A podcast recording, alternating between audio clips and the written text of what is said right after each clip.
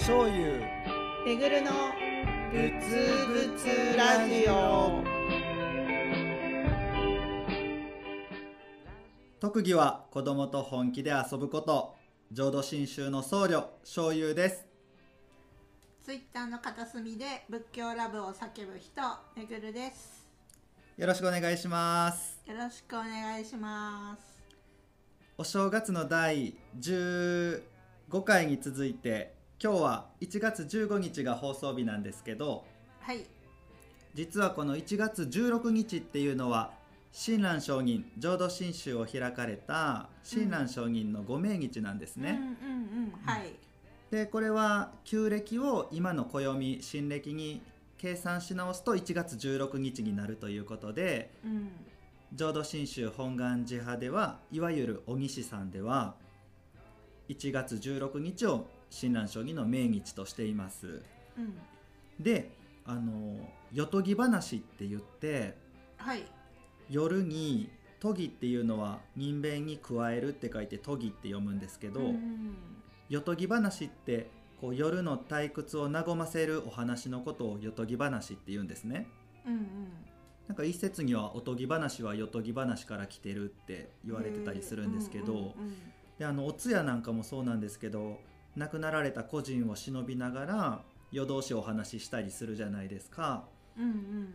そんな感じでねあの16日のご命日に向けて15日の夜は親鸞上人のお話を親鸞上人を忍びながらお話しするっていうのがあるんですね。あそれで通夜布教っていうのがあるんですね。そうそうそう。通夜布教っていうのが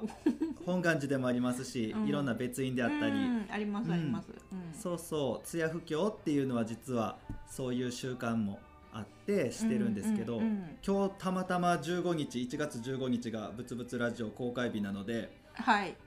今日は親鸞上人のお話をまあ僕が中心になって今日はお話ししたいなと思ってます。あはいはいはい、で実はこれテイク2なんですよね。さっき録音したらもう30分ぐらい喋っちゃってかもねや そうそうだからまあめぐるさんは2回目になりますけど。あいえい。はい。まああのちょっと話の順番とか話の内容とか変えながらもう一回喋ってみようと思うので いやいや初めて聞くつもりで。ないや何回聞いても楽しいですあーはい。そうやって言ってもらえると嬉しいです。じゃあもう早速親鸞将棋のお話入りたいなと思うんはいですけど。はい。お願いします。あのボリューム9のあのご法を聞きに行こう後編で「音読さん」っていう、うん。あの歌みたいな、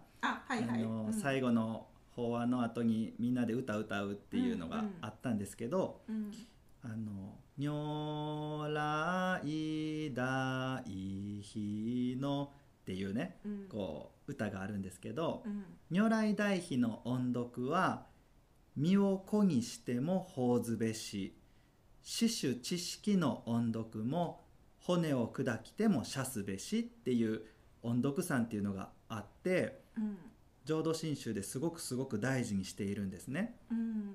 でこれ和算って言ってこう七五調のうん。今用って言ってこう親鸞将棋の時代にすごく流行ってたまあ流行歌というかうん。歌の形式を用いて親鸞上人がこう仏法を味わいやすいように書いてくださった和算っていうのがあるんですけど、うん。まあ、いっぱい作ってはってその中の一つなんですけどね。うん。このその中の一つのこの如来大悲のっていうやつを音読さんってわざわざ名前つけて浄土真宗では大事にするんですけどうん。これ親鸞上人86歳の時に書かれてるんですよ。あそんなにおじいちゃんな時に。スーパーおじいちゃんの時に書いてるんですよ。もう86って今でもすごい年配ですけど親鸞上人のね当時ですからもう750年以上前うん。800年近く、まあ、800年は言い過ぎかすごく昔に親鸞上人数え年で90歳のご生涯なんですけど、うん。もうほんと最晩年に書かれてるんですね、でこう最近この音読さんの味わいがこう響き方が僕すごく変わってきたというかすごくこう親鸞将棋のお人柄を想像するというか忍ぶようなうん。思いで味わってるのでそんな話もしたいなと思うんですけど、はい。うん、この86歳に書かれるこの音読さんを書かれる2年前にねうん。親鸞上人は息子さんの善蘭っていう善蘭さんって言い張るんですけど長男さん、うん この善蘭さんを義絶親子の縁を切ってはるんですよ。うん実は、うんもうこれ大事件なんですけど、うん。その2年後に音読さんを書かれてるんですね。あそうなんですね。そうなんですよそうなんです。すでこの善蘭っていうのはあの善悪の善にうん。親鸞上人の蘭っていう字でうん善蘭なんですけどこのね善蘭っていう名前すごく浄土真宗の大事な大事なあのお坊さんの名前から取ってはるんですけどね。うん。禅道っていう中国にお坊さんがおられてうん。で鈍蘭っていうお坊さんがおられてうんこの禅道大師と鈍蘭大師が浄土真宗のお実りのこの根幹を成していると言ってもいいお二人なんですよ。うんこのお二人がいなかったらもう法然上人も南蛮打仏の凄さに気づかれなかったかもしれないしうん。親鸞上人はもちろん出会うことがなかっただろうっていうそういう大事なお二人なんですけどうん。そのお二人から一文字ずつ取って善蘭っていう名前にされてるんですようんここだけでも親鸞上人がどれぐらい善蘭様にこう願いを込めて思いを持っておられたかっていうのがね、想像できるかと思うんですけどまあそれだけ思い持っておられた長男さん善蘭さんをあの絶縁していく親子の縁を立っていくっていう大事件がなぜ起こったかっていうとその84歳の義絶から4年遡ってうん。親鸞上人が80歳の時にうん関東で南蛮打仏の見教えについても大論争が巻き起こるんですよ。うん、もうこれはもう世間を揺るがすような 大論争やったんですけどね関東ではねうん。うんでこの関東でなんでこの親鸞上人は京都でお住まいでしたからうん なんでこう関東でそんな論争が起きたかっていうと、まあ、実はいろいろあって親鸞上人が40歳から60歳の間20年間関東の方で日立の国今でいう茨城県の辺りに、あの親鸞上人暮らしておられたんですよ。うん。でそこでこう南蛮打仏のお実りをこう仏法を布教伝道お伝えされてたんですけど、うん。うんうん、多分ねまああの全然知らない土地でしたから多分世間話とかから始めはったかもしれませんね。こうおっちゃんこう畑仕事を頑張ってはりますねみたいなこううちでまあ いっぱいお茶でも飲んでくださいよ仏さんの話しますからみたいな。う、ん。うん、そんなとこから始めはったかもしれないですけど、まあ、何の縁もゆかりもない土地に行かれてうん。そこで20年間親鸞書にはこう見教えを説いていかれる中で、たくさんこうお弟子方とかあ。南蛮打仏お念仏喜ぶ方がたくさん増えていくんですね。うんうんで中にはその法然上人のお弟子さんなんかも、まあ、兄弟弟子の方なんかもおられたりして、うん。まあ、そういう土地で20年間過ごされて60歳の時にあの京都に親鸞上人は帰ってこられるんですけど、うん。まあ、親鸞上人が関東におられた時はちょっとこう分からんことがあったから親鸞上人に聞きに行くっていうことができたでしょうけど、うんうんうんもうそれができないわけですよね。今みたいに電話もないし新幹線もないから気楽に聞きに行くことはもちろんできないし。うん、ってなったらやっぱりねこう人によってこの親鸞上人はこう言ってたはずや。いやそんなことは言ってない。親鸞上人はこう言ってたんやっていうこう意見の食い違い うんがねうんうんうん。出てくるんですよ。うんうんうんでそれでもう大論争が巻き起こって多分尾ひれ背ひれもついてねいろんなことを人が言うようになるんですよ。でもちろんその京都におられた親鸞上人にお手紙を出されたりもするんですけど、もうみんな自分の立場で「こうですよね親鸞上人あいつはあんなこと言うてるけどこれ間違ってますよね」ってもうあることないこと 尾ひれ背ひれいろいろついた状況でみんながわーわー言ってくるから、うん。まあ親鸞上人おそらく何がほんまで何が嘘かもわからんようなそんな状況やったと思うんですけど、うんうん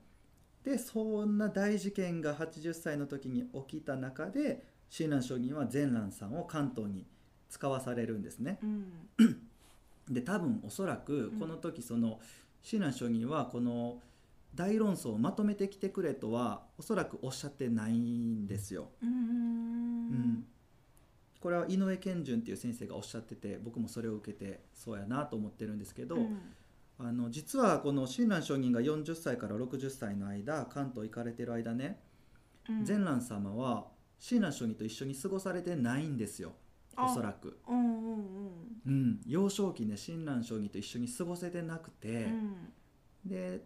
おそらくこの南蛮打仏のこの浄土真宗の奥の深い見教えの細かいところまで善蘭さんは分かってなかったんじゃないかっていう言われてへて、ーうん。で親鸞上人はとにかくそのまとめるのはまあ二の次にしてとにかく現状どうなってるかがあもうみんな何がほんまで何が嘘か分からんからその現状をちょっと見てきてくれっていうことやったと思うんですね。うん。で善蘭さんが関東に行かれるんですけど、うん。そこで善蘭さんがあることないこと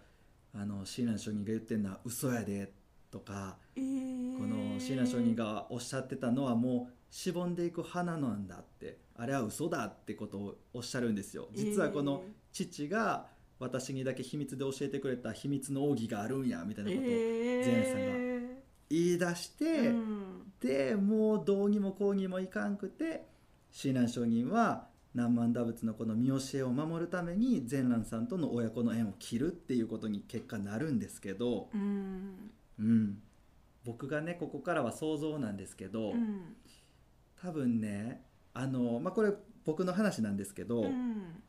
僕父親が、まあ、学者というか仏教の専門学校の先生してるんですよ。あはいはいはいはい。はい、まああの親の七光なわけですね僕は。でそれだけじゃなくじいちゃんも祖父もあの布教師って言ってこう全国に奉しに行くような人だったのでもう祖父の七光でもあるんですよ。だからいろんなとこ行っても「あ藤沢先生の息子さんか」とか藤沢先生のお孫さんかって言って、まうんあ、いろんな先生方に可愛がってもらったりねこうご門徒さん檀家さんから「うん。あのあ藤沢先生のお孫さんですか?」とかって可愛がってもらえるっていう、まあ、すごく恵まれた環境ではあるんですけど、うん。でもやっぱりね僕の中には「俺は俺やぞ」みたいな思いがあるんです。今だいぶなくなってなくなってきたっていうかまあマシになってきましたけど、なんか俺を見てくれよみたいな思いがあって、うん。こう父親コンプレックスとかじいちゃんコンプレックスみたいなのがあってね。ででもやっぱりこう仏教を学んでいく上で凄さがどんどんどんどん分かってくるんですよね。父とか祖父の。うんうん。うん。でなんかやっぱり一緒に生活してると、まあ、ダメな部分も見ますし嫌な部分も見うんますし、うんその父とか祖父があの法話でありがたいお話とかしてるの聞くとなんかこうありがたいなって思う反面どの口が言ってんねんっていう思いもあったりして まあいろんなこうコンプレックスと尊敬の念とで自分の中でのこうモヤモヤととかいろんな思いがあるんですけど、まあ、親鸞上人といったらもうスーパー宗教者ですよね。ああうんうん。もうこれ以上ないと言っていいほどのすごい大宗教者を父に持った善蘭さんのそのコンプレックスとうん。しかもあの親鸞上人が60歳までの間20年以上一緒に過ごせてないっていう寂しさと、うんそしてこのやっぱりこう尊敬してやまないといううん。思いと、うん。いろんな入り混じった思いの中で、おそらく善蘭さんはこう頼まれてはないけどここで関東を収めて帰ってきたら周りのみんなは自分のことを認めてくれるやろうしうん。父である親鸞上人からも褒めてもらえるしあようやったってうん認めてもらえるに違いないとかね。あるいはこう親鸞上人のお弟子さんからこう七光のバカがとか言われてたかもしれませんよねうん善蘭さんは。これはもう想像でしかないですけうんど。あいつはもう父親が親鸞さんっていうだけで別にあいつは大したことないとかうん。うんきっとねこうそういうのもあったんじゃないかなって思うと、そういうのも見返したいとか、まあ、いろんな中でこうで関東行ったら誰も自分の話を聞いてくれなくてそのなんとか耳向けてもらうために実は父が私に夜な夜な秘密で教えてくれた究極の奥義があるんだ。あん。たらが聞いてきた話は偽物だってこうついつい口が滑ったみたいなことかなっていうことを想像するとね、まあ善蘭さんがしたことはしちゃならんことやけどうん。親鸞上人が命がけで20年間こうお祈り解いてこられたのを嘘だって一周しちゃうっていうのはやっちゃならんことであるけど、うん。まあなんかこう七光である僕としては分からんことないなとも思うんですよね。でおそらく親鸞上人も親だからそんな善蘭さんの思いとか様子っていうのもおそらく分かってはったんじゃないかと思うんですよ。うん。親鸞上人ほどの人やからうん。善蘭さんの思いとか、うん。まあまさかとは思うけどあることないこと言うてんのが善蘭かもしれんなっていう思いもあったりしてね、でそんな中で蓋開けてみたら善蘭さんが余計かき乱してしまっててうんうん。この何万打仏のお祈りをしかもお師匠様が法然上人が私に伝えてくれた世間に広めてくれたこの何万打仏のお祈りを守るには善蘭さんが言ってるのは嘘やでってうん。私があなたたちに20年間話してきたことはしぼめる花なんてものじゃないしあの善蘭さんにだけ秘密で教えてる教えなんてない私は20年命がけであなたたちに本当のことを話してきたんだっていうことを伝えるためには縁を切るっていう手段しかなかったと思うんですよ。うんでそんな中でご親鸞上人は親子の縁を84歳の時に切るっていうそういう事件が善蘭義絶と言われる事件があるんですね。ううん。んでその2年後にうん。この音読山を書かれてるんですよ。おー。そうそう思うとね。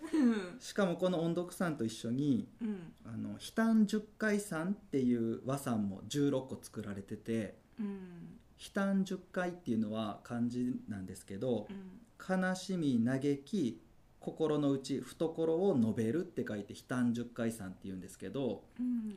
もう私は本当にどうしようもないなってこう自分はなんて情けない人間だろうってこう自分の心を嘆き悲しんでおられる和さんが16個もあるんですよ。へえうんでそれと一緒に音読さんっていうのを書かれてるっていうのを思うと僕はすごくなんかこの親鸞上人の思いというかうん親として親子の縁を切るっていうのは本当にあの親として失格だけどでも何万打仏のお実りを守り伝えるにはこれしかないっていう中でいろんなこう苦悩というか悲しみっていうのがあった中で如来大悲の音読は身横にしても法ずべし死守知識の音読も骨を砕きても射すべし死守知識っていうのは私にこの仏法を教えてくださっているあのお坊さん方先輩方っていうことなんですけど、うん親鸞上人にとって身を粉にするような骨を砕くようなっていうのは善蘭さんを偽絶するっていうことをやったんかなってもちろんそれだけじゃないとは思いますけど、うんそうやって思うとねなんかこう僕は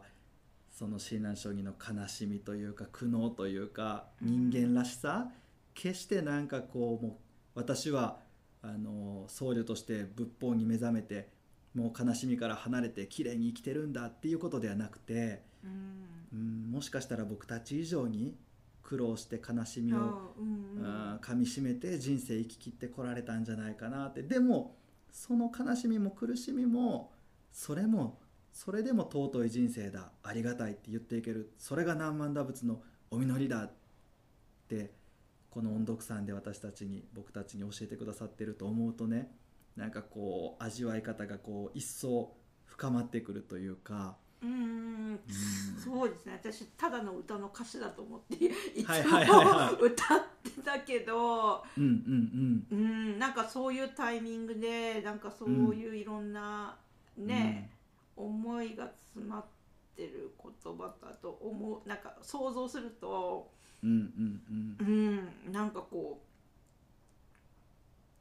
いやーなんか今の私じゃきっと想像以上の計り知れないうん。ものが多分詰まってるんだろうなみたいな。そうなんでしょうね。うん、この「射すべし法ずべし」の「べしはうん。うんあの命令でそうしなさいよっていうべしじゃなくてうん。あのむしろ可能としてねあの可能できるっていう意味もべしにはあってうん。骨を砕くことになろうとも身を粉にすることになろうとも阿弥陀様のこの何万打仏のお実りっていうのはあありがたいって手を合わせていける世界があるんだよそういうことができるんだよってそういうふうに味わう方がむしろ良くて、うん。うん、それを踏まえて味わうとねなんかこうすごいものに出会わさせてもらってるんやなというか今ぶ、うん、うん仏法に出会えてるっていう裏側にはこんな大変な思いがいっぱいいっぱいあるんやろうなって想像するとなんかこうすごくないですか？すごいものに今自分が出会ってると思えるというか。うんなんかうん、ほん本当に。うん。すすごいすごいなーって。うん、うん。あエンディング流れてきましたわ。よかった。テイク2はなんとか時間に収まった。まあちょっと今回はね僕がバーッと喋っちゃったんで、はい。次回ボリューム17はめぐるさんと一緒にブツブツあはい。語りたいなと思います。あはい。はいじゃあ今日はここまでにしましょう。ありがとうございました、はいありがとうございました。ぶつぶつラジオでは皆様からの質問やご意見を大募集しています。詳しくは YouTube の概要欄や公式 Twitter をご覧ください。チャンネル登録や高評価もお願いします。